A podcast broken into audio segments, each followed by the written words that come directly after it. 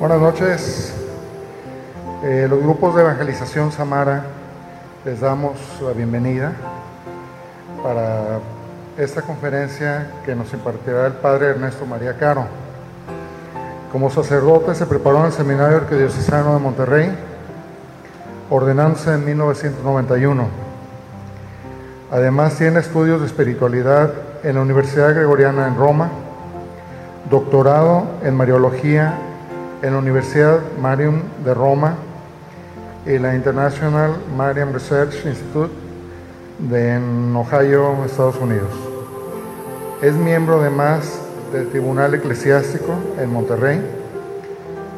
En sus ratos libres es párroco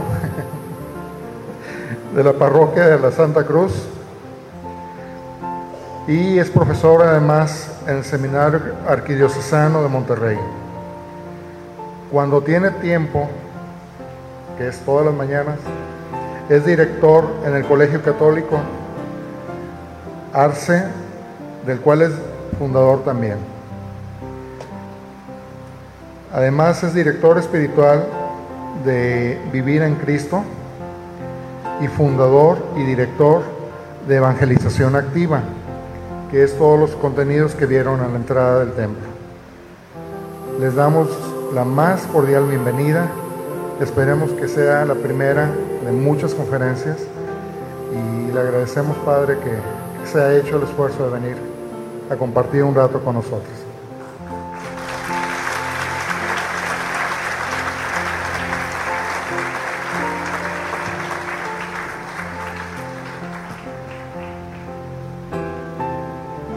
Está en los aparatitos estos. Entonces hay que sacar uno su acordeón porque si no luego uno se pierde aquí.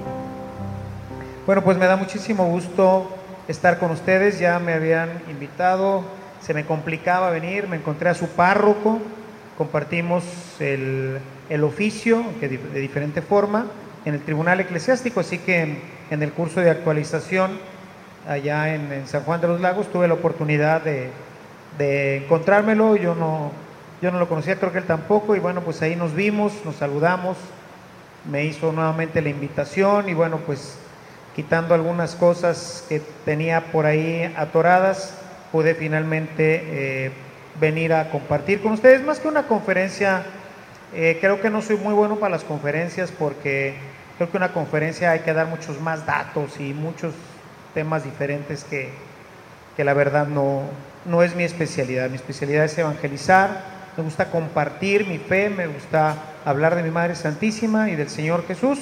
Y pues eso es de lo que vengo a hablarles hoy, más que una conferencia. Quisiera compartir mi fe con ustedes y memora a nuestra Madre Santísima, de quienes ustedes pues tienen la dicha de tenerla como eh, pues la patrona de su parroquia, ¿verdad? Es Santa María, Reina de los Apóstoles, es parroquia. Y bueno, me pidieron si podía hablar un poquito sobre este tema con ustedes. Bueno, pues eh, para introducir el tema tendríamos que hablar de, de, tres temas, de la Virgen, Santa María, ¿verdad? Reina, apóstoles. O sea, son tres temas diferentes que se integran en la persona de la Santísima Virgen María y bueno, me, gustaría hablar un poquito de algunos de estos temas y tratar de compartir con ustedes de manera que al final de nuestra, de nuestra relación eh, ustedes amen más a la Santísima Virgen María y sobre todo eh, se interesen mucho más en el tema de la evangelización del apostolado. Y bueno, pues iniciamos hablando un poquito sobre el tema del apostolado, que es, digamos, el, um, el adjetivo calificativo de, de la vocación, ¿verdad? Santa María, reina de los apóstoles, ¿verdad? Es a lo que vamos a tratar de, ver por qué reina y por qué los apóstoles, porque tiene que ver precisamente con el apostolado. Y yo quisiera entrar ahí a, entrar un poquito en el tema. Y el, el apostolado, por eso es importante en, en la Santísima Virgen María, Porque el apostolado finalmente no es otra cosa sino engendrar y formar a Jesús en los otros. Eso es lo que hace un apóstol. Pues ya me le subieron mucho esto, se va a viciar. Ya estoy hablando bien quedito. ¿Le pueden bajar tantito? El apóstol engendra y forma a Jesús en el corazón de la gente. Es lo que busca hacer su párroco, es lo que busco hacer yo a través de mi predicación, tanto en mi parroquia como los diferentes materiales que voy eh, desarrollando. La idea es engendrar primero que la gente cuando escuche hablar de Jesús se, se enamore de él y le dé cabida en su corazón. Decía San Agustín que antes de engendrar a Jesús en su seno, María ya lo había engendrado en su corazón. La palabra de Dios ya tenía un espacio fundamental en el corazón de la Virgen. Y esto es lo que cada uno de nosotros debe de tener, un espacio en su corazón en donde la palabra de Dios pueda crecer y desarrollarse. Hay que ayudar a la gente a engendrar a Jesús y luego ayudarlo a crecer, a que se desarrolle. Y eso fue lo que hizo la Santísima Virgen María, que como ahorita decía, primeramente lo hizo a través de la palabra, una palabra que ella acepta, una palabra que ella engendra en su propio, en su propio, recibe en su propio corazón y después recibe al verbo al cual va a llevar en su, en su purísimo seno.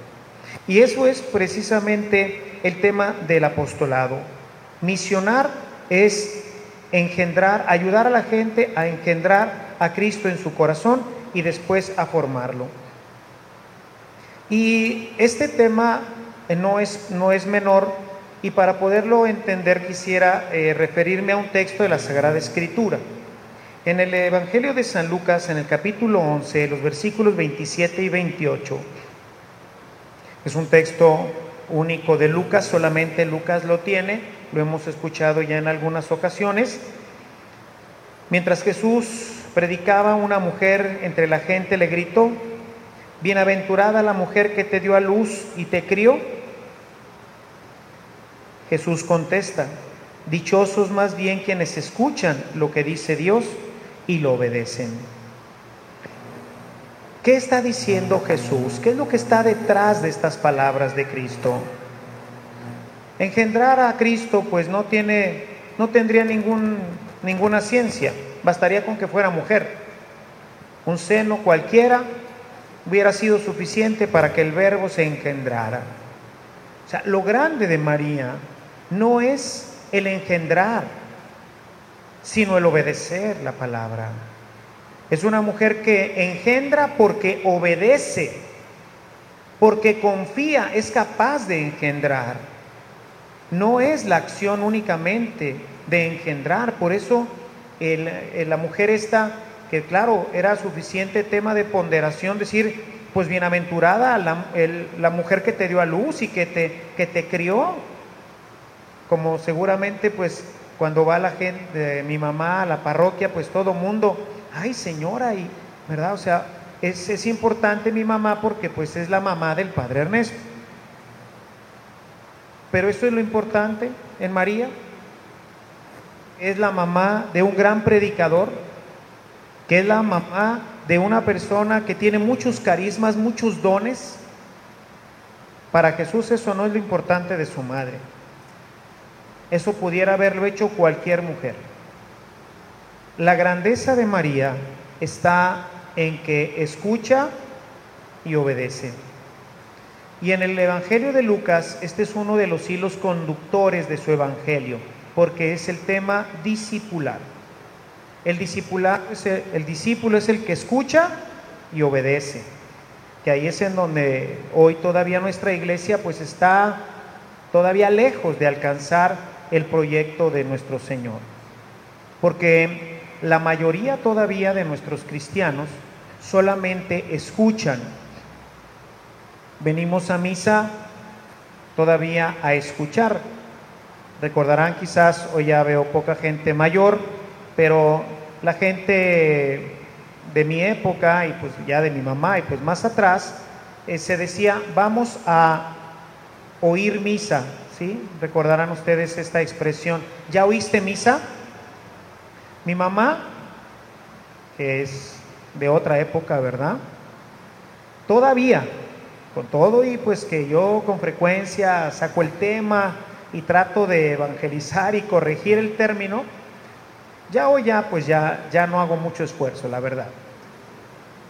Pero mi mamá todavía me dice, en algunas ocasiones me pregunta, mijito, ¿ya dijiste misa? Los padres decían misa. ¿Sí?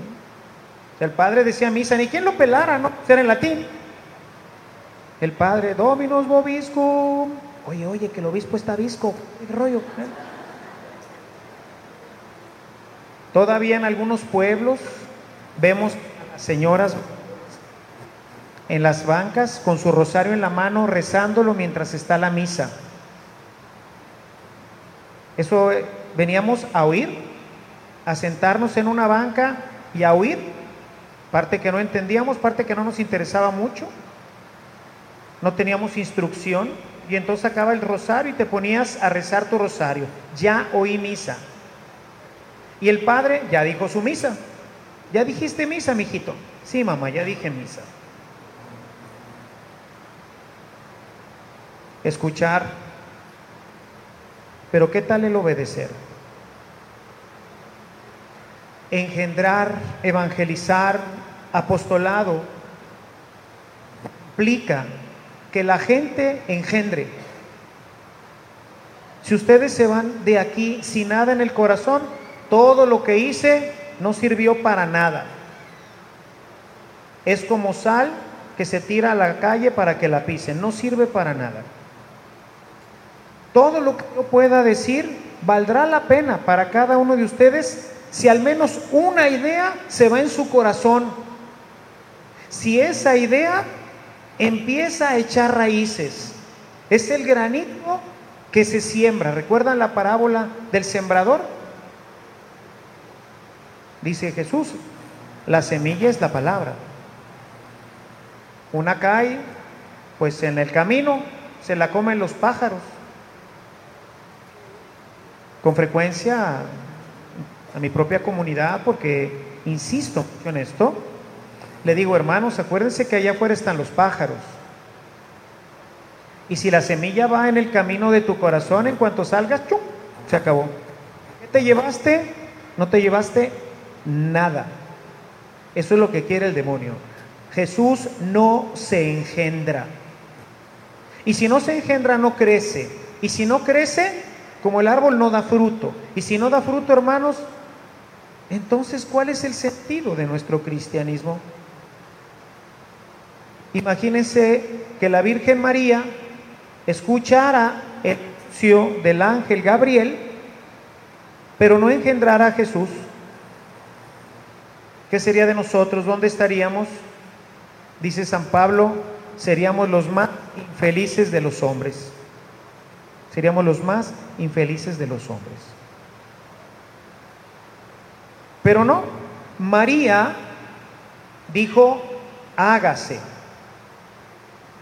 María acepta esa palabra y al aceptar, al obedecer lo que Dios le propone, en ese momento se engendra.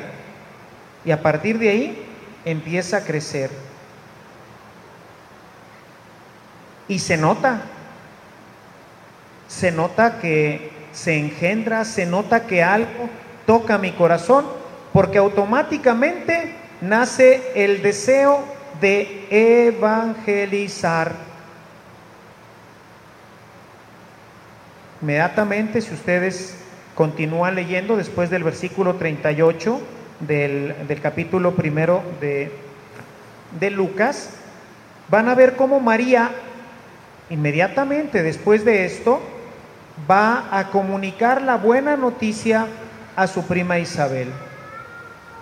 Se, y se levantó presurosa, diríamos nosotros, No sé si allá y acá se usen también algunas expresiones, pero nosotros diríamos se levantó en caliente, ¿verdad? Y fue a llevar la buena noticia.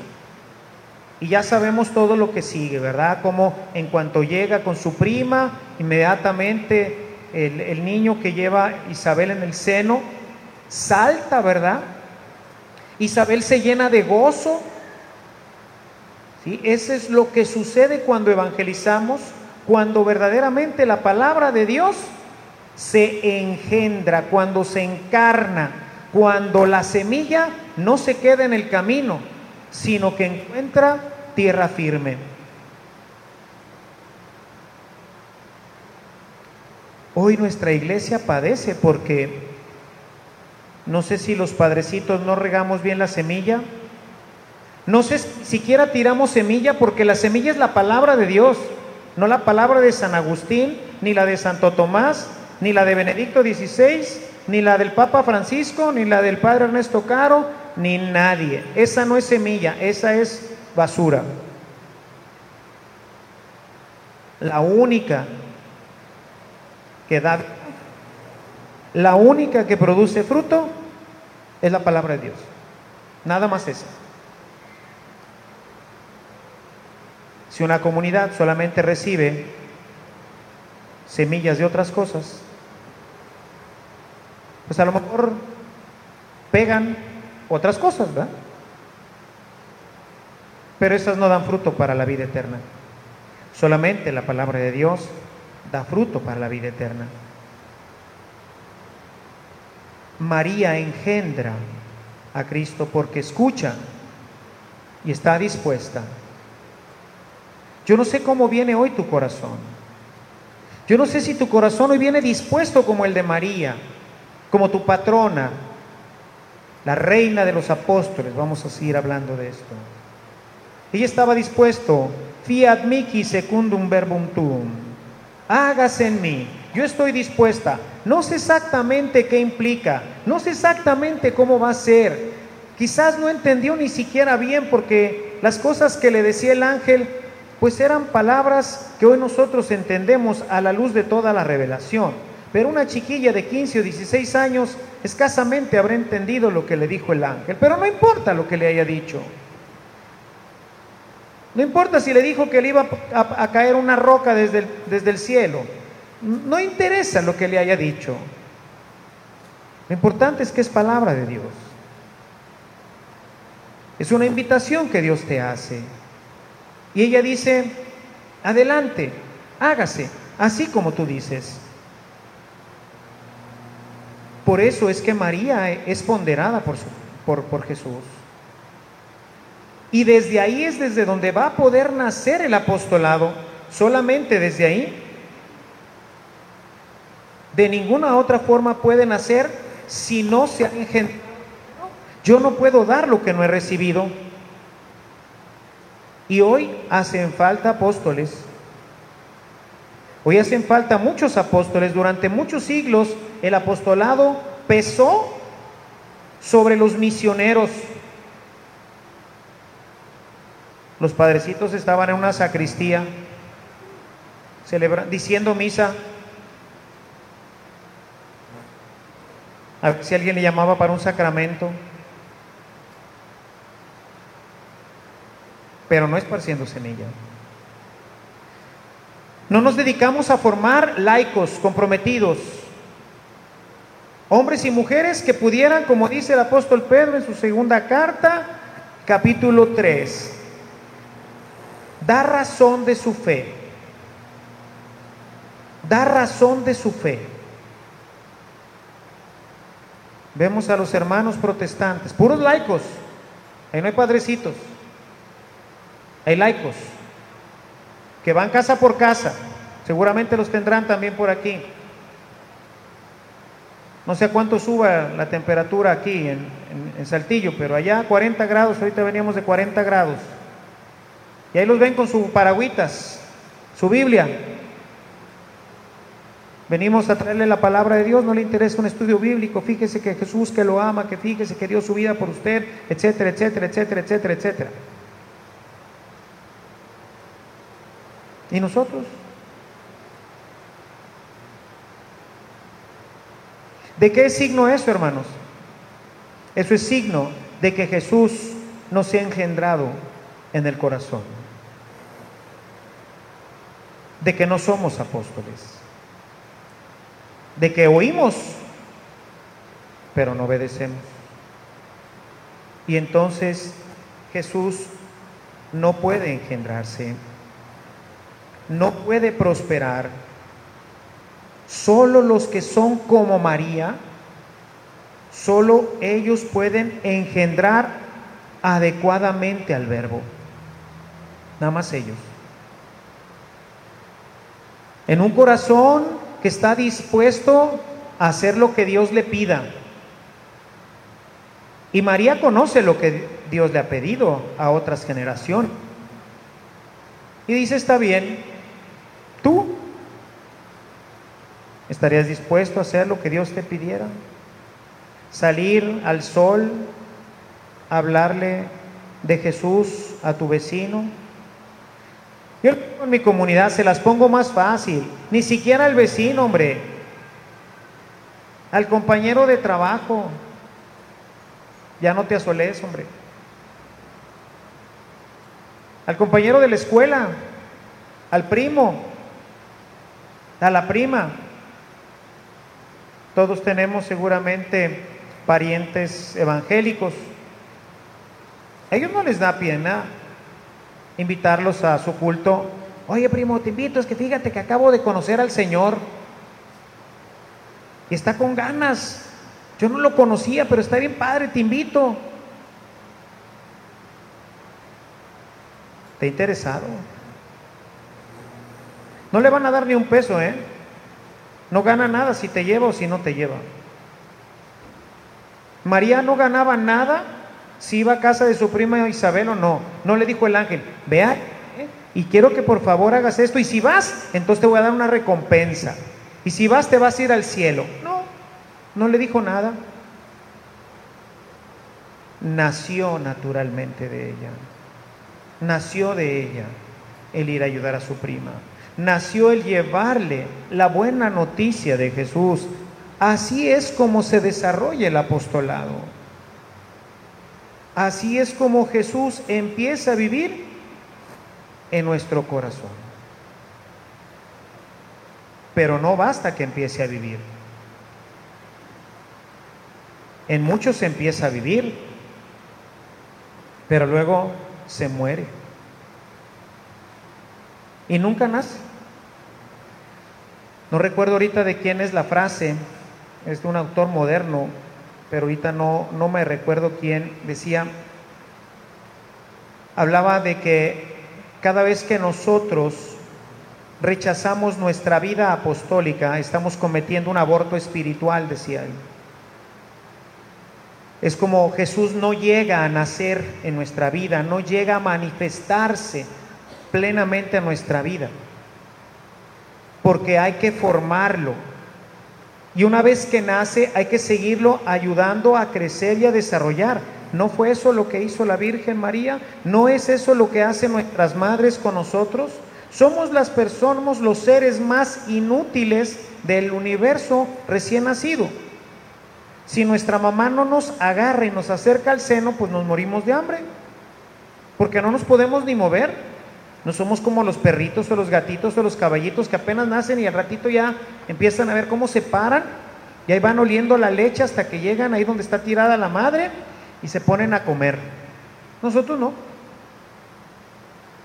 La mamá tiene que procurarle el alimento, tiene que acercarlo. Es lo que le dice la mujer. Dichosa la mujer que te tuvo en su seno y que te alimentó. ¿Y por qué puede hacer María eso?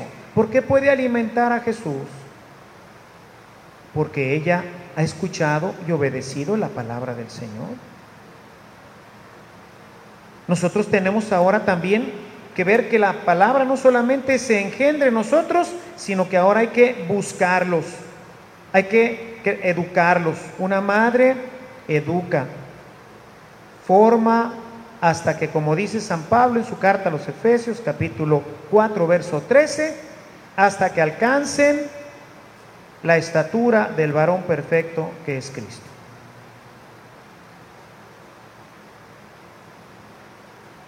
Siempre me llama la atención nuestra iglesia, sus movimientos, que nos quedamos a veces en el nacimiento, cursillos. Vas al cursillo, cuatro días en el que te bombardean con todo, ¿verdad? Órale, paz y que los sacramentos y el de este y la Eucaristía y bueno, la confesión y híjole, y un chorro de gente orando, hay un montón de gente trabajando en esto y al final terminas y ah, no, sí, doy testimonio, yo venía, yo era, yo y no, hombre, sales que te quieres comer al mundo, ¿verdad? y bien y sales con propósitos, ya ahora sí, que yo no lo conocía y bueno. ¿Cuánta gente regresa a la ultrella? A la primera ultrella, a la primera, ni el 50%. ¿Cuánta gente persevera en una ultrella más de 10 años? Ni uno en promedio. un aborto. No hay fruto. Yo tengo muchos años de trabajar en el tema del exorcismo y he aprendido a conocer bien al enemigo. Y vieran que yo creo que hasta él nos anima a ir al cursillo. Hombre, no seas gacho, mira este vato todo lo que hizo para que vengas y no vas a ir ya ni friegas. Ve,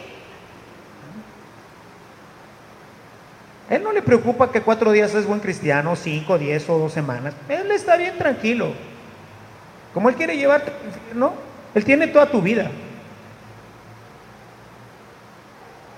Y entre más te vacunes, como no te jaló el cursillo, pues a ver luego qué sigue. Pero este, esta medicina no jaló. Y no vas a hacer dos cursillos. Y entonces te vas a ir a renovación. Y entonces vas a tomar tus 10 días o dependiendo del esquema y te vas a echar todo el curso con ganas. Y otra vez, ¡fum! Y te pega y el bautismo en el Espíritu y la Biblia. ¿Cuántos grupos perseveran? ¿Cuánta gente persevera en los grupos? En mi parroquia, que me la doy de León. ¿Mm? Yo predico parte de, de los de los, eh, del querigma. Tengo 11 años en esa parroquia.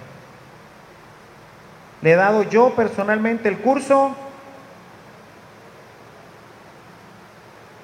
más de mil gentes. ¿Cuántos grupos de renovación tengo en mi parroquia de adultos? Ni uno. ¿Cuánta gente 60, 70, 80 gentes en el querigma. ¿Cuánta gente regresa al grupo de oración la primera semana? 10, 12, 8. ¿Cuánta gente permanece por seis meses? Ni uno. Otra tacha. Ya me eché cursillos, ya me eché renovación. ¿Qué sigue?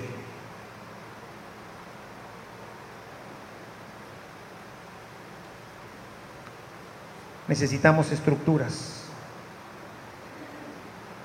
Necesitamos estructuras que permitan que haya un crecimiento. Imagínate si tú entraras al primero de primaria y después, ¿qué sigue? Pues no sé, pregúntale a la directora, no sé qué seguirá. ¿Cuánta gente se graduaría? Pues nadie. No, hay programas. mi parroquia hace cuatro años, hablé con todos mis líderes. Les dije, hermanos, esto es como una fábrica, en donde tenemos que estar todos bien armonizados y estructurados. Y les voy a poner un ejemplo. Esta es una fábrica de papas fritas. Hacemos papas fritas en bolsita. ¿Y qué se necesita para hacer papas fritas en bolsita? Pues obviamente la papa, ¿no? ¿Y dónde está la papa? Pues la papa está en la tierra. Entonces necesito un grupo que saque la papa de la tierra. Y luego que la lave. Y luego necesito un grupo que esa papa lavada la pele y la pique. Y se la pase a otro. Y luego esa papa ya picada, necesito otro que la fría y la embolse. Y luego necesito otro que la bolsita ya lista la distribuya. Y la venda y la cobre. Muy bien. Cada uno de ustedes en su grupo tiene que pensar si es un grupo que saca papas de la tierra es decir, empieza el proceso, son grupos de tipo querigmático, es gente que va a agarrar a la raza que viene de la tierra, o sea, que no conoce al Señor, esas son las papas de la tierra. Hay que sacarla y hay que lavarla. Eso es un proceso rápido, se da en un querigma. Entonces, todos los grupos de renovación y todos los grupos como cursillos y todos los grupos que tienen que ver así con el tema querigmático, sáquenme las papas y lávenlas. Ahora necesito otro que agarre la papa lavada. Y que me diga cómo me la va a entregar y cuánto tiempo se tarda en ese proceso. Y entonces todos los grupos de adolescentes, ¿cuánto es, se le llama, cuánto es el ciclo de vida de tu, de tu grupo? ¿Un año, dos años, tres años? ¿Y qué les vas a dar? A ver, enséñame el libro que llevas, el programa. No, pues es que pues lo que se nos ocurra ahí, no, no, no, no, eso no jala. Eso no jala. Estructura. Primero llevamos este libro, terminado este libro llevamos este, luego un retiro, luego hacemos esto, luego hacemos lo otro, y luego, ¿cómo entregamos? Yo te entrego un adolescente formado. Muy bien, entonces el siguiente grupo no le dé el querigma a un muchacho que ya viene de un grupo que ha recibido querigma, que ya me lo formaron en todo esto, pues el siguiente grupo y el grupo de jóvenes pues trabaje en otras áreas. Y además, el que no traiga la Biblia no tiene cabida en la parroquia. A Chihuahua un baile, órale. Si tú entras a un grupo que no lleva la Biblia, vete a tu casa. Ese grupo no te sirve. Porque lo único que planta en el corazón es la palabra de Dios. Todo lo demás es puro rollo. Entonces, todo mundo con su Biblia y vamos a hacer esquemas y vamos a formar para ayudar a crecer, a conducir, educar, la palabra educar viene del latín educar, que quiere decir conducir. ¿Y a dónde me llevas? Te llevo al cielo, compadre. Vamos al cielo. Pero es un camino largo, dura toda la vida. Entonces necesito que este que me lleva aquí, pues me lleva y luego el otro me agarra y ese me lleva otro pedacito y luego el otro otro pedacito y ahí me voy, ¿verdad? Tomado de la mano de la iglesia hasta que la iglesia me entrega al Señor en el cielo. Educar.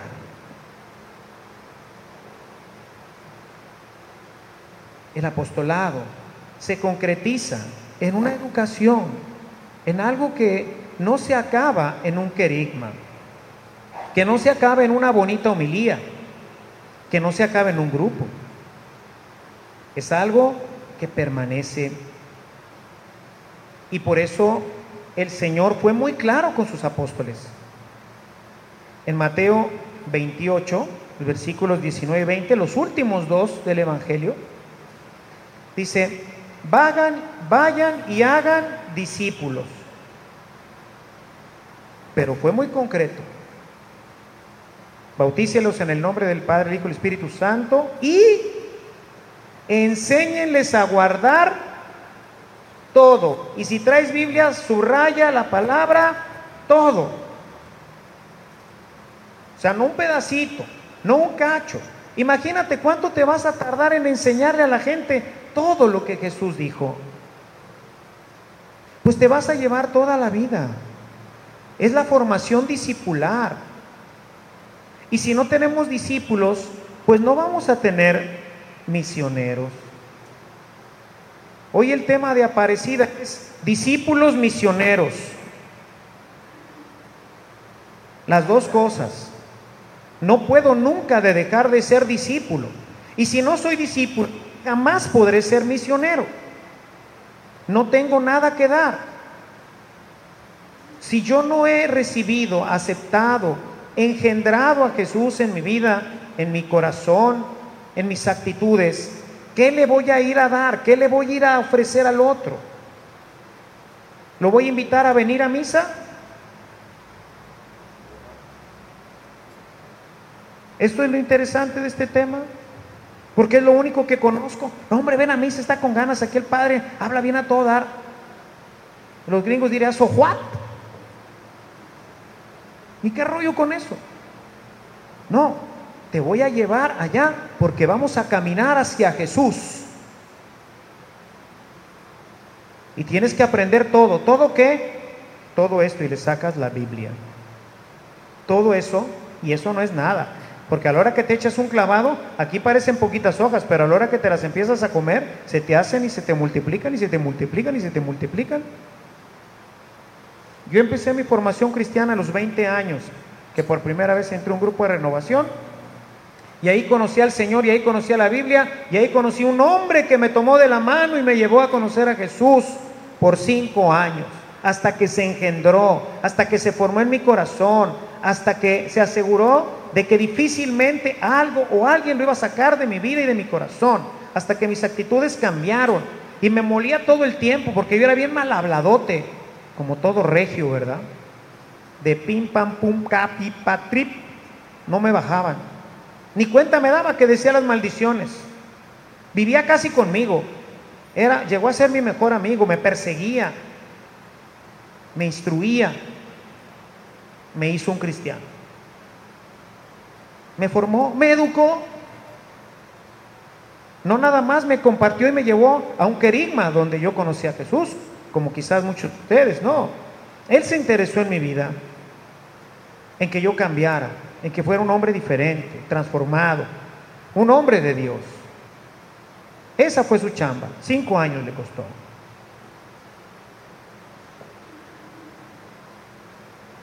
De ahí yo seguí mi camino con otros grupos, con otros hermanos, pero ya sabía de qué se trataba esto. Discípulo, discípulo de Jesús, discípulo de la iglesia, tengo que conocer más. Todavía no soy un buen discípulo. ¿Cómo voy a ser un buen maestro? ¿Cómo voy a ser un buen apóstol? Necesito ser un buen discípulo. Y eso implica escuchar y obedecer. Y muchas cosas todavía batallo, porque no me gustan muchas cosas de las que dice Jesús en su Evangelio, no me gustan. Batallo para hacerlas, para vivirlas. Es más, algunas no las vivo. Cuando salen en la Sagrada Escritura les saco la lengua. Eh, no, no lo voy a hacer.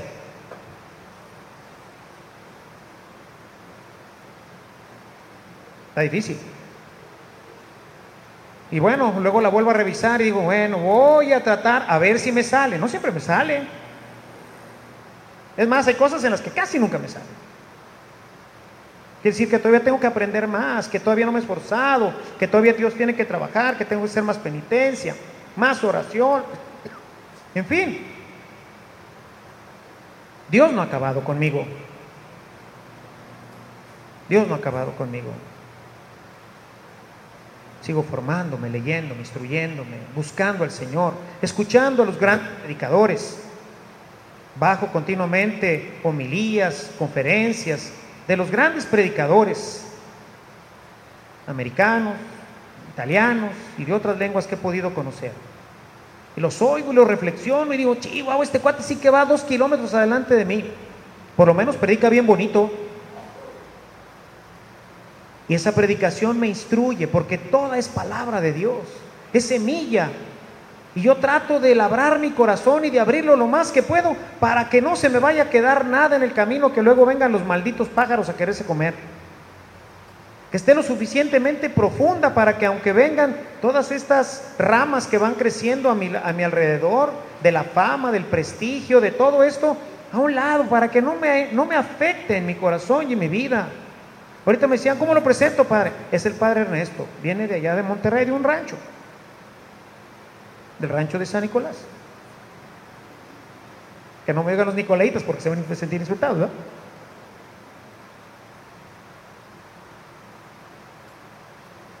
Porque el demonio nos persigue con la soberbia, con... Entonces tengo que abrir más mi corazón y todavía estoy, porque a veces sí me la creo, Padre, qué bonito predica. Y como el demonio no se tarda ni tres segundos y viene y te dice, te lo dije, va, tú eres un fregón.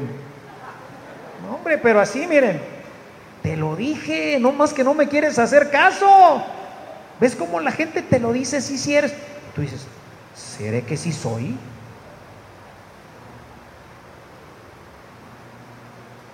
Pero inmediatamente viene el Espíritu y me dice, Juan capítulo 15, verso 5, sin mí nada puedes hacer. Eso que hiciste, compadre, fue porque yo lo hice. ¿Entendiste?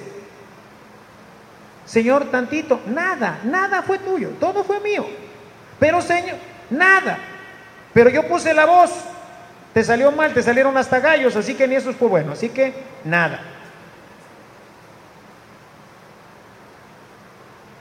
Crecen las ramas, dice Jesús, los abrojos y sofocan la, la palabra. Vean qué poquitos santos tenemos, hermano. Qué poquita gente verdaderamente apostólica, comprometida, entregada, gente que le, que le arde el corazón cuando escucha a su pastor, cuando oye la palabra, gente que vibra ante el Santísimo, que se desvive porque Jesús se ha conocido y amado. ¿Cuántos hay?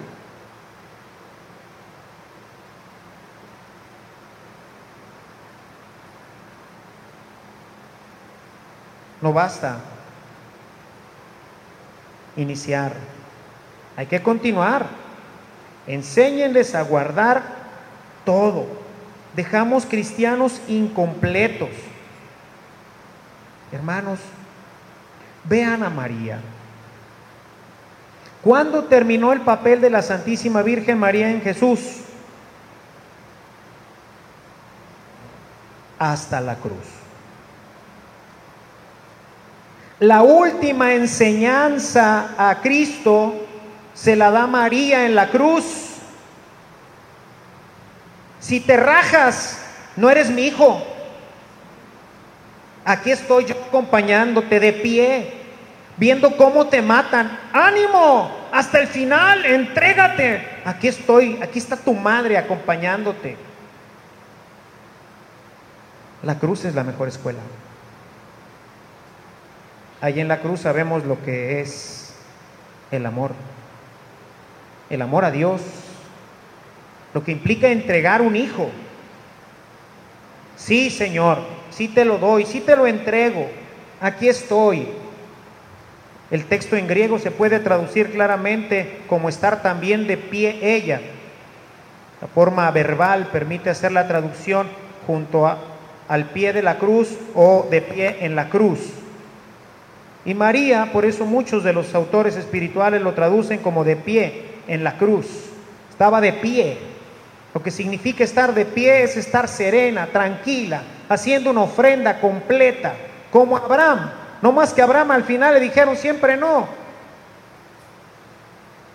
María quizás hubiera estado esperando escuchar un ángel que le dijera, está bien María, sí me lo diste, sí cumpliste, sí lo hiciste, como tú lo hiciste y ahora veo que me temes y veo que no me has negado a tu hijo único, te lo voy a regresar. Pero no pasó así, se murió. Le atravesaron el costado.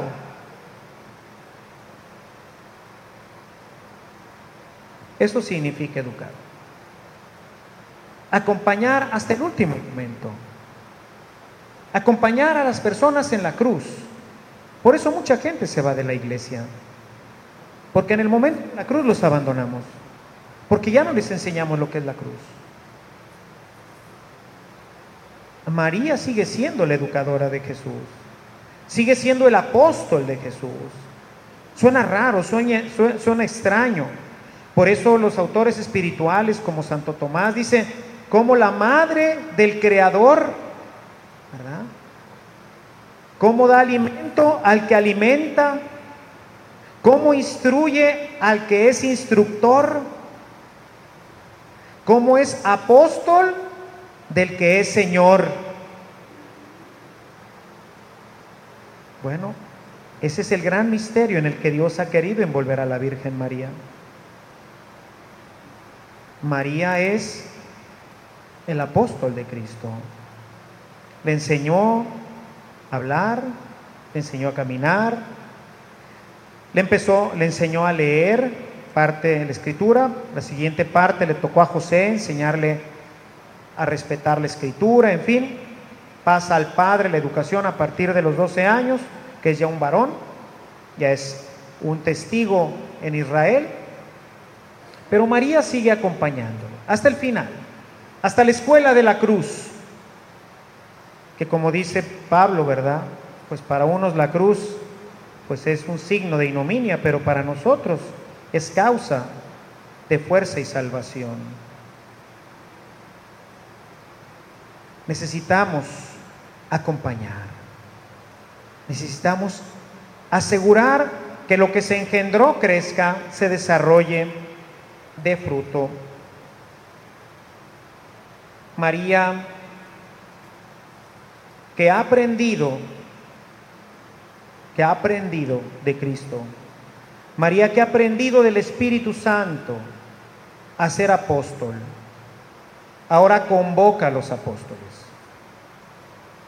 Ahora ella es maestra de los apóstoles. Y es muy interesante el, ah, el icono, no sé si ustedes lo tengan, la, imagen que tienen es la de Alberione, que es María que sostiene a Jesús entregando la palabra. María que sostiene la palabra y Cristo que entrega la palabra, ¿no? Esa es, esa es la representación, así la, la la pensó este, eh, Monseñor Alberione, Santiago Alberione, así la piensa. Sin embargo, en, uh, uh, hay varias representaciones mucho más antiguas. La representación más antigua que tenemos de esta data de 1847, en donde María se presenta en una hermosa eh, pintura, donde está ella al centro de los apóstoles, ella recibiendo el Espíritu Santo, una, una, flama muy grande encima de ella, y desde esa flama saliendo las flamitas hacia todos los apóstoles. O sea, María convoca al colegio apostólico a la oración. Si nosotros leemos el capítulo eh, primero del libro de los Hechos de los Apóstoles, verso 14, nos dice que ella estaba junto con todos los demás. La iglesia, a través de la tradición de todos los siglos, ha considerado que la iglesia nace en torno a María y que el Espíritu Santo del que ella está llena se va a difundir desde ella. Ella que llama, dice San Agustín, llama a su esposo y el esposo se vierte con generosidad sobre ella y e inunda a todos los demás apóstoles y se le considera ahora la reina, está como una reina. ¿Y por qué es la reina? Porque ya para este momento es entendido que Jesús es el rey y ella es la reina madre. Y la reina madre es la que convoca, es la que tiene poder, es la que hace posible que él, ahora la obra iniciada por su hijo continúe. ¿Por qué? Porque ella lo ha seguido desde chiquitito, desde su propio seno, desde antes cuando lo engendró en su corazón, hasta la ascensión. Siempre con él. Es la apóstol por excelencia. Nadie nos ha dado a Cristo como ella. Nadie ha hecho un apostolado tan perfecto como ella. Nadie. Por eso es la maestra de los apóstoles, es la reina de los apóstoles. Me gustó una frase a propósito de Monseñor Alberione. Dice, por María se debe llevar a cabo la cristianización del mundo, por medio de ella. Yo agregaría, por medio de ella y de los que son como ella. Mariana Masayuna. pero ella es la maestra. Eso que hace María, entregarnos a Jesús, eso es lo que ustedes tienen que hacer. Entregarle a Jesús, pero no nada más entregárselo. Tienen que ayudarlo a esa persona a que crezca Jesús en su corazón, a que se desarrolle en su corazón, a que se desarrolle en su vida, a que pueda caminar Jesús hasta la cruz con ellos y nosotros enseñarles también a cruzar la cruz, a enseñarles todo lo que el Maestro nos ha enseñado. Y entonces el mundo va a cambiar. Cuando tengamos apóstoles como la Virgen María, hermanos, dirían los gringos, piece of cake, ¿verdad? ¿Qué nos pueden durar? ¿Qué nos pueden durar toda esta gente? Doce cambiaron el mundo, Chihuahua, aquí hay más de doce. Pero serán como María.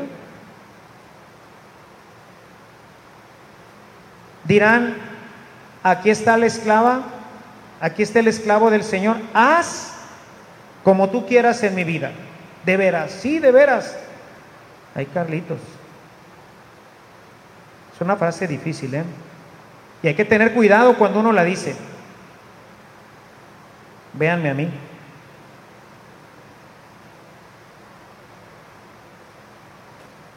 En una ocasión que estaba en México,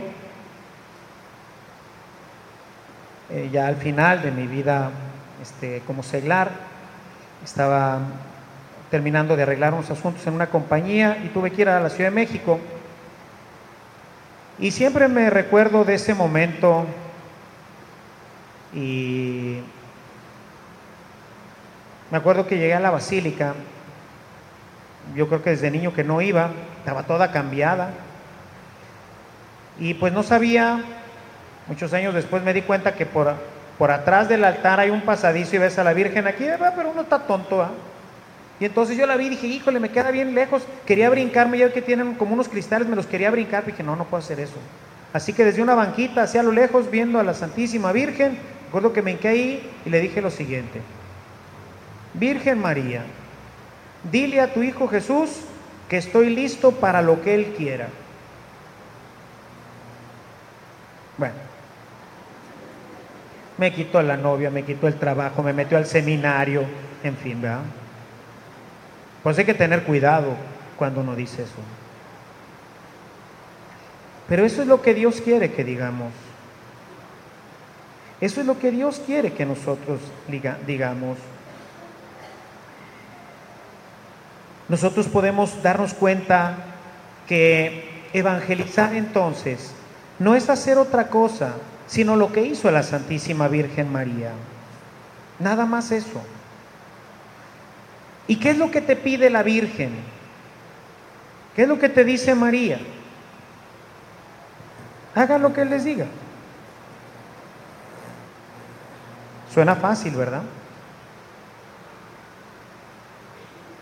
Pero no es fácil. En el, en el evento de, de, ya con esto para ir terminando, en el en el pasaje de las bodas de Canaán. Son cosas que a veces no reflexionamos. Yo reflexioné hace algún tiempo, salió esta, esta perícopa y me puse a estudiarla un poquito más en profundidad. Y la cosa no está simple. ¿eh? Fíjense.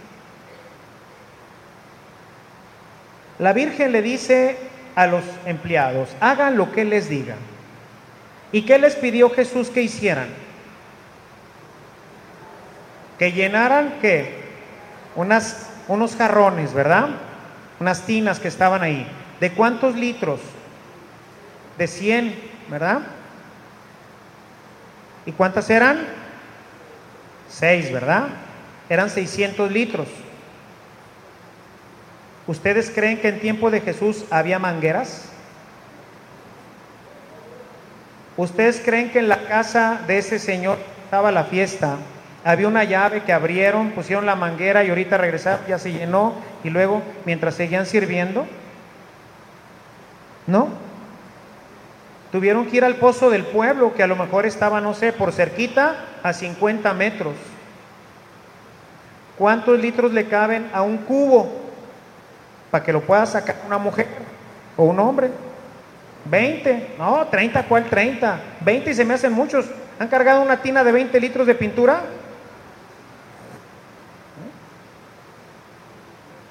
Pero póngale, estaban macizotes estos vatos, de a 20 litros, si no se les tiró nada. ¿Cuántas tinas necesitaban para llenar uno? Cinco. Cinco vueltas. Una con la llena y otra con la vacía. Pero eran seis.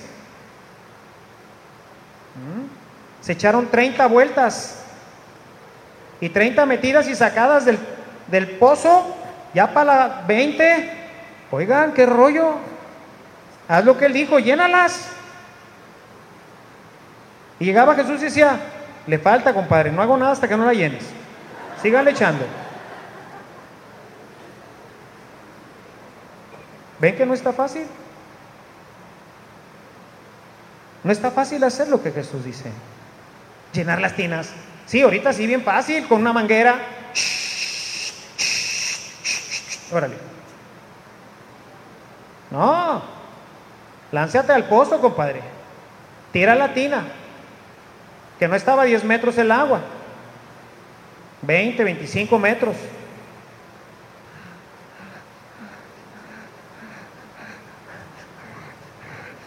Una.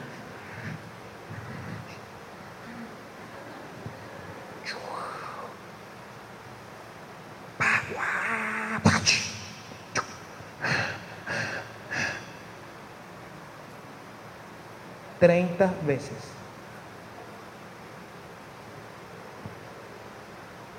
¿Tú lo hubieras llenado?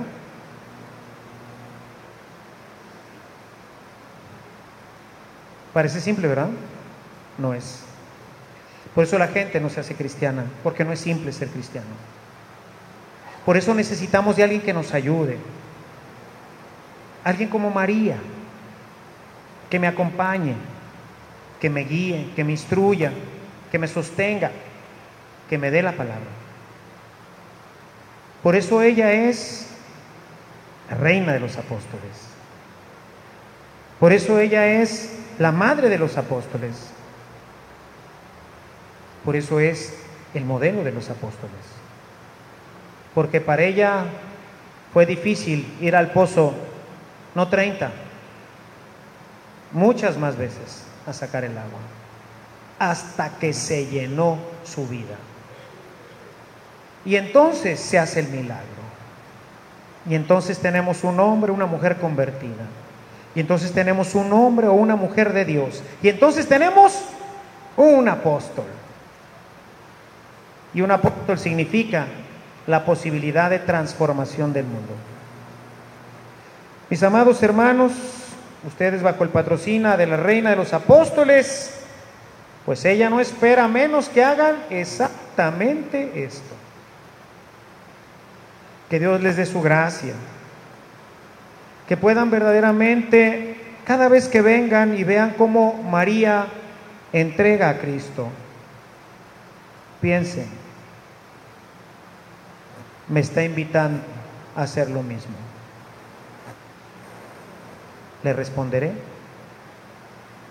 Diré como ella dijo, hágase, o regresaré después de misa a preparar una carne asada, a reunirme con mis amigos y esperar a que el próximo domingo tenga la oportunidad de regresar a misa para volverle a decir, María, en otra ocasión me comprometeré contigo. Alabado sea Jesucristo.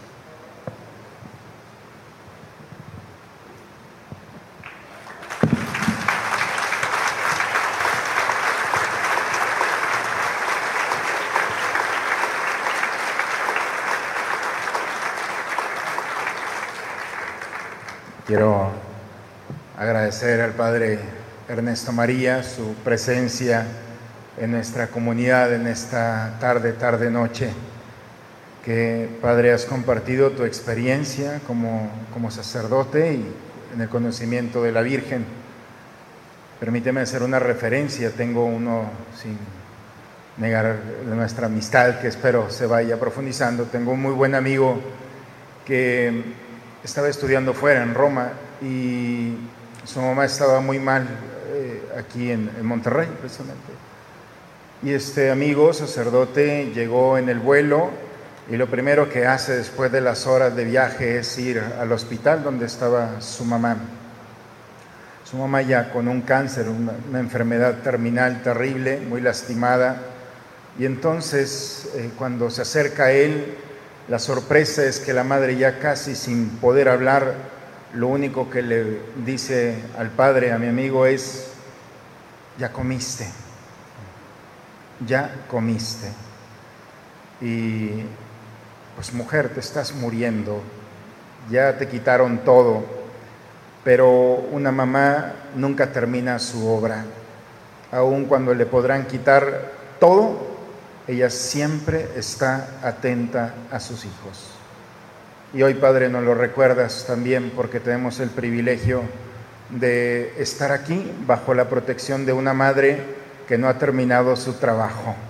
Es una madre que nos acompaña y que así como ella ha engendrado, muy bonito que has hablado, Padre, te agradezco, como has engendrado a nuestro Señor, ella también quiere que nosotros acompañarnos en ese deseo de engendrar a Cristo en nosotros, cuidarnos, pero sobre todo tener la valentía y el gozo que nos podrán quitar todo, menos a Cristo.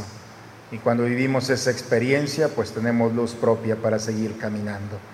Pues muchas gracias, Padre, por tus palabras. Yo sé que muchos de nosotros hemos aprendido algo, como has dicho, nos vamos con una idea, pero sobre todo con ese deseo de seguir conociendo, venerando, cuidando, porque pues nos la encargó nuestro Señor, y cuidando a nuestra Madre Santísima. Y cuidar a la, a la Virgen no es cuidar esta imagen hecha de madera, cuidar a la Virgen es cuidarnos nosotros, que somos su iglesia, que camina con nosotros. Pues Padre, muchas gracias. Muchas gracias a todos por haber participado en esta conferencia. Les, eh, les recomiendo, traemos algo de material de María. Eh, como les indiqué al principio, pues una de las gracias que Dios me ha dado es la sistematización. Creo que ese es el camino para ir asegurando un crecimiento. Entonces, pensando en cómo llegar a tener una relación fuerte con la Virgen, pues basado en eh, Luis María Griñón de Montfort, no escribí nada aquí, de aquí nada es mío, es una sistematización, si acaso alguna coma o algún punto, pero la idea es un método que dura cuatro semanas, está bien difícil, bien difícil, yo nomás lo he hecho una sola vez, lo he intentado hacer cuatro, Nada más una vez lo pude hacer completo. Lo que yo escribí, está bien difícil.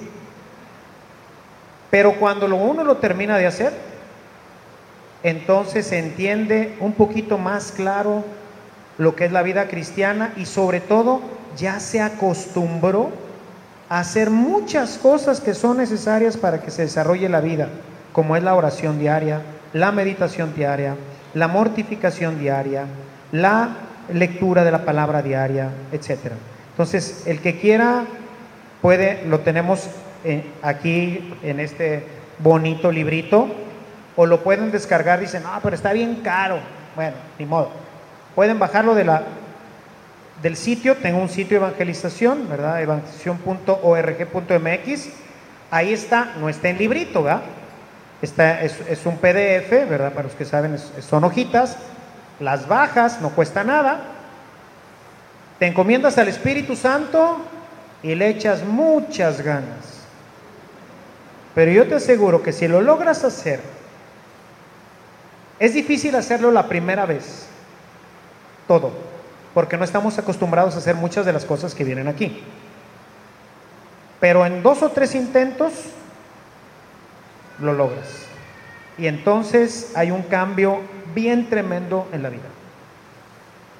O María es una tremenda maestra, pero quiere que nosotros, como ahorita lo acaba de decir muy bien también el Padre, aceptemos esto, aceptemos a Jesús y seamos cristianos ejemplares para después ser buenos apóstoles y como les decía ahorita al final, cuando la veamos, sí mamita, yo ya estoy entregándole a Jesús hasta al periodiquero, chivas. No encuentro a quién más entregarse. Entonces, ojalá y esto, como les dije al principio, no se quede nada más en una bonita, ay, qué bonito habla, padre. Odio esa expresión. Este, sino que nos llevemos algo a nuestra casa, algo firme, algo sólido, propósitos, deseos, ánimo, alegría de, de ser cristiano. Gracias, Padre. Gracias, Padre. Pues un aplauso. Quiero los, los gobernantes te dan la llave de la ciudad, Padre. Pero nosotros tenemos algo más grande que la llave de la ciudad que te damos de nuestra comunidad a nombre de todos los que la formamos, Gilberto, Marce. Queremos entregarte una imagen de nuestra Madre Santísima, Reina de los Apóstoles, y decirte que ya nos perteneces, que oramos por ti, pedimos por tu ministerio y por este trabajo tan bonito de evangelización que tienes, por todo lo que estás eh, haciendo por nuestra iglesia y estamos también en el mismo combate día a día, llevando a Dios eh, a los corazones de aquellos que están a nuestro lado. Por eso, Padre, siéntete muy querido, reciben el fruto de nuestras oraciones y esta es tu casa. Que Dios te bendiga. Le damos un aplauso fuerte.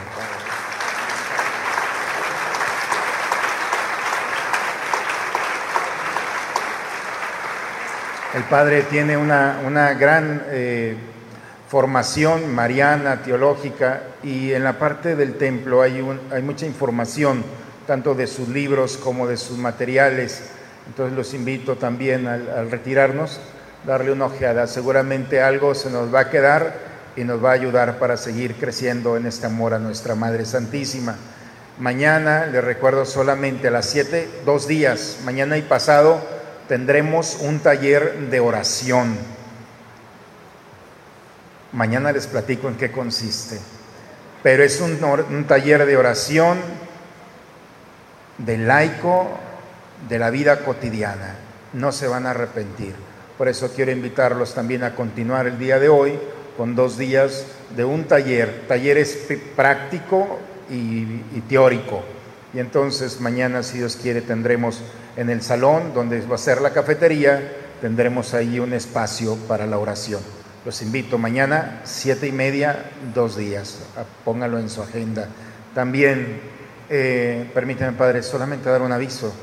Eh, está próximo el día de la fiesta y vamos a tener una cena cada año hacemos una cena de gala y en esa cena agradecemos a Dios todos los beneficios de este año, pero también recibimos con mucha alegría a quienes se han integrado a nuestra comunidad.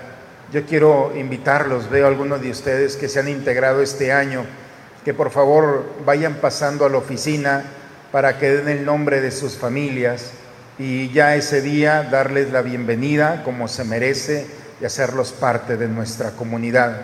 Hoy está cerrada, pero pueden pasar a nuestra comunidad, dar el nombre de su familia y el día de la cena agradecerlos que ya estamos dentro, pero también darle la calurosa bienvenida a todos aquellos que se han integrado a lo largo de este año.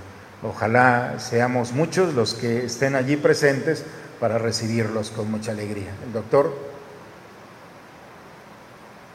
el rosario también, perdón.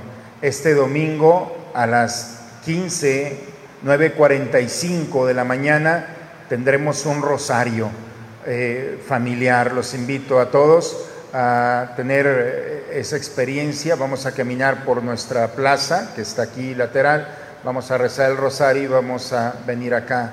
Esperemos eh, estar todos en familia y presentándole a nuestra Madre Santísima un saludo matutino. Les tenemos una sorpresa para quienes recen el rosario. Van a ser más santos y más santas. ¿eh?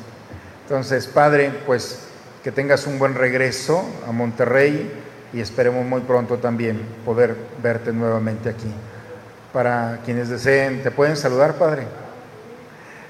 Pues como todo regio, se queda un momento con nosotros y le damos las gracias. ¿Te parece, Padre, a quienes, a algunas personas que te quieren saludar? El Señor esté con ustedes.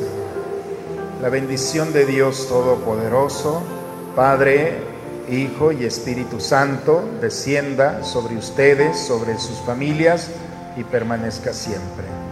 Santa María, Reina de los Apóstoles, buena noche a todos. Nos vemos mañana.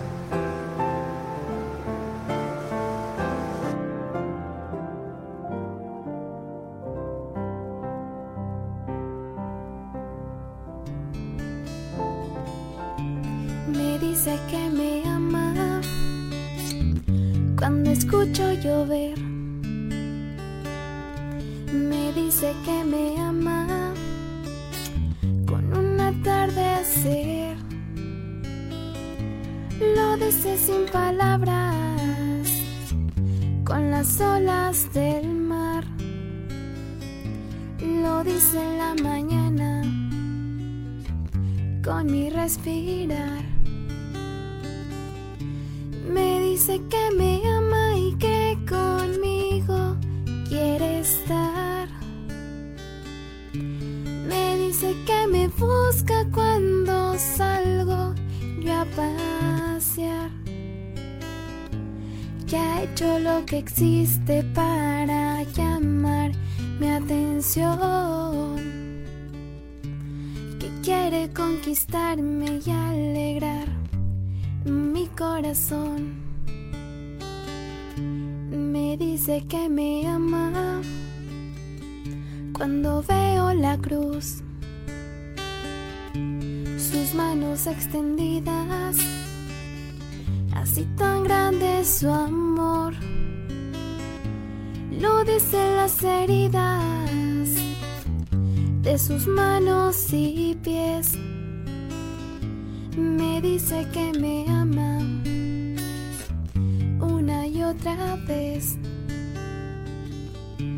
Me dice que me ama y que conmigo quiere estar. Me dice que me busca cuando salgo a pasear. Que ha hecho lo que existe para llamar mi atención, que quiere conquistarme y alegrar mi corazón.